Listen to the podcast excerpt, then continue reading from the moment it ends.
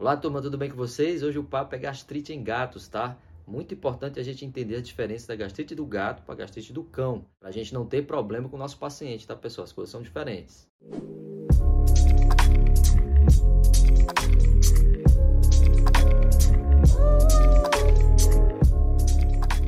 Então, turma, quando a gente fala de gastrite em gatos, eu acho um assunto muito importante e também muitas vezes delicado. Às vezes a gente pega alguns laudos, por exemplo, de endoscopia, né, que tem lá a determinação que esse paciente tem gastrite. A gente tem que saber interpretar melhor esse tipo de exame, tá? O que a gente tem que entender é que a gastrite no gato, muitas vezes, ela não é nada parecida com a gastrite no cão. Alguns fatores que ocasionam gastrite no gato é, também vão ocasionar gastrite no cão, mas a doença, muitas vezes, a doença base desse paciente não é a gastrite, né?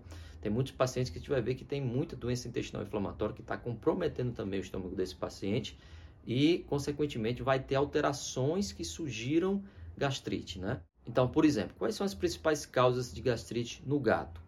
É, maioria das vezes, tá? Ingestão de corpo estranho, aí vai desde ossos, né, metais, é, linhas, fios, tá? Não é tão comum como no caso dos cães, mas alguns gatos a gente sabe que tem muita é, esse comportamento realmente de ingerir corpo estranho e que às vezes está até relacionado com uma doença com inflamações intestinais, como por exemplo a doença, a doença intestinal inflamatória.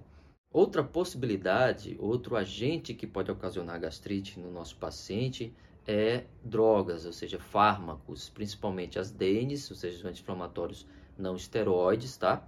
É, e também antibióticos. Então, alguns antibióticos, notadamente, por exemplo, a, a cefalexina, ela pode causar realmente é, clindamicina, doxiclina, elas podem causar uma, um aumento dessa acidez no estômago e, consequentemente, também ocasionar a gastrite no nosso paciente. Outras possibilidades também são plantas, né? gestão de plantas, enfim, corpo estranho plástico, como eu falei para vocês antes. Então, alguma coisa realmente que chega ali no estômago aumenta a acidez e às vezes até a própria é, ação física né, desse agente, desse corpo estranho, vai ocasionar uma inflamação, irritação, consequentemente um aumento da acidez e gastrite no nosso paciente. Né? Outra possibilidade, outra causa são as neoplasias, né? Ah, não é tão comum, mas a mastocitoma pode ocasionar também gastrite, até ulceração é, gástrica do adenal, alguns linfomas também. Então, a possibilidade né, de, de realmente a neoplasia ser um fator é, iniciante dessa gastrite. Notadamente, como eu falei para vocês, a doença intestinal inflamatória ela pode afetar, claro, além do duodeno, pode afetar também o estômago, né? Então, esse estômago ele pode estar com infiltrado linfocítico plasmocítico, que é importante a gente ver em biópsia, né, resultados histopatológicos, e esse, essa doença intestinal inflamatória ela pode ocasionar inflamação também de mucosa gástrica, né? Então, muitos pacientes que a gente atende, muitos pacientes que a gente vê, que acompanha, né, muitos pacientes que a gente está atendendo, que muitas vezes a gente vai solicitar uma endoscopia até para tentar fechar o diagnóstico da doença intestinal inflamatória, vai vir também essa observação de uma gastrite, ou seja, uma inflamação da parede estomacal, da mucosa estomacal. Isso não quer dizer que é uma, uma gastrite primária. Isso muitas vezes é decorrente do infiltrado linfocítico plasmocítico que esse paciente tem em toda a porção gastrointestinal praticamente, né? Outra possibilidade, pessoal, é o paciente com doença renal crônica, né? Então a gente sabe que alguns gatos com doença renal crônica, eles vão apresentar uma astomatologia de gastrite, ou seja, muito vômito, náusea, né? E muitas vezes a gente pode relacionar que é a doença renal crônica que está causando a gastrite. Doente renal crônica que vai ter alterações gástricas, como vômito, né? É, são pacientes que geralmente estão no estágio 4, tá? Estágio 1, 2 e 3, geralmente eles não têm vômitos, eles não vão ter essa sintomatologia de gastrite, né? Mas a gente sabe que essa gastrite hoje em dia do paciente renal crônico está sendo muito questionada. É, eu vou mostrar para vocês um artigo mais na frente que vou explicar melhor essa situação, mas a gente vai ter sempre que ter esse ponto crítico. Será que esse vômito do paciente renal é realmente devido à gastrite? Vou falar para vocês. Tá, mas antes disso, pessoal, não esqueçam, por favor, dê um joinha aí, ó, curtem o canal, compartilhem o vídeo, tá? Ajuda bastante a gente. Mas eu quero falar antes, pessoal, outro ponto muito interessante, é a presença de Helicobacter. Então, assim, Helicobacter, muitos dos pacientes também nós que vão para endoscopia, ou que, que vem com biópsia gástrica, né, histopatológico gástrico, vai estar tá presente essa bactéria Helicobacter, né? E aí também há muita dúvida em relação a ela. Não é nada certo se ela é patogênica ou não, ou se ela está se aproveitando de uma situação né, nessa mucosa gástrica. Então existe uma grande discussão aí. Não se sabe se precisa tratar, se faz antibiótico terapia para Helicobacter, se ela realmente é o cerne do problema. Comparando com o cão, Uh, no gato também vai ter alterações semelhantes, dependendo do grau de, digamos, de infestação é, dessa bactéria no, no, estômago do paciente, que é a apresentação de alguns folículos, né, que são áreas ali é, tá? Na, na, mucosa gástrica, que é perceptível tanto por, a, pela endoscopia como também é, alterações histopatológicas, né? Isso vai depender, claro, do grau de infecção que esse paciente está apresentando. E, inclusive, ninguém sabe hoje em dia também se é zoonose ou não, tá? Existe uma suspeita que o gato pode transmitir a bactéria né, Helicobacter para o ser humano, é, principalmente que ela já foi verificada em saliva, né, em material de, de vômito do gato e que provavelmente pode também estar no pelo, né, quando o gato vai se lamber, pode contaminar através de saliva. Mas isso é uma coisa ainda muito incipiente, é uma coisa é, que não se tem nenhuma comprovação, só suspeitas, né. Vou trazer para vocês aqui um artigo, um artigo bem recente que é, esse artigo ele tenta né, realmente determinar que o gato que tem Helicobacter é um gato que está doente, né, que tem a doença, que tem essa gastrite causada pela essa infecção bacteriana e que precisa ser tratado, tá? Entretanto, eu acho que esse artigo é, teve uma limitação, até os autores também falaram no, na discussão, devido ao número de casos. Então, eles pegaram somente dois gatos e três cães. Como é que eles trabalharam? Eles fizeram a chamada FISH, né, que é uma técnica né, que através do histopatológico eles vão fazer uma fluorescência, né, vão fazer uma chamada hibridização fluorescência in situ, é, que, vão de, de, que determina a presença realmente da bactéria né, uh, na mucosa gástrica. Então eles viram que os pacientes que eles acompanharam, que tinha sintomatologia de vômito crônico, por exemplo, vômito crônico, diarreia, tanto o cão como o gato, três cães, dois gatos, eles fizeram uh, essa por endoscopia fizeram essa biópsia, né? É, identificaram a bactéria através dessa técnica chamada FISH e é, trataram, ou seja, é, determinaram que esse paciente tinha infecção, fizeram três semanas de tratamento, né? Tratamento clássico contra é, Helicobacter e perceberam que uh, os pacientes melhoraram dos sinais clínicos, tá? Teve um gato que ele praticamente ficou normal, né? Ele tinha vômito e teve outro paciente que ficou, digamos, mais ou menos, ou seja, ele ficou ainda com alguns sinais clínicos, menos o vômito, mas continua ainda com diarreia, inapetência e, uma certa forma, é, anorexia. O mais interessante do trabalho, também do resultado do trabalho, é que eles viram que os sinais da gastrite, ou seja, os sinais endoscópicos, eles ainda continuaram. Então, clinicamente, o paciente estava bem, esse gato, né, os dois gatos ficaram sem vômito, sendo que um, como falei para vocês, continuou um sinal é, de diarreia. E eles também determinaram que justamente esse paciente que estava com diarreia era um paciente que tinha doença intestinal inflamatória que deu infiltrado linfocite plasmocítico, tanto no estômago como também no duodeno.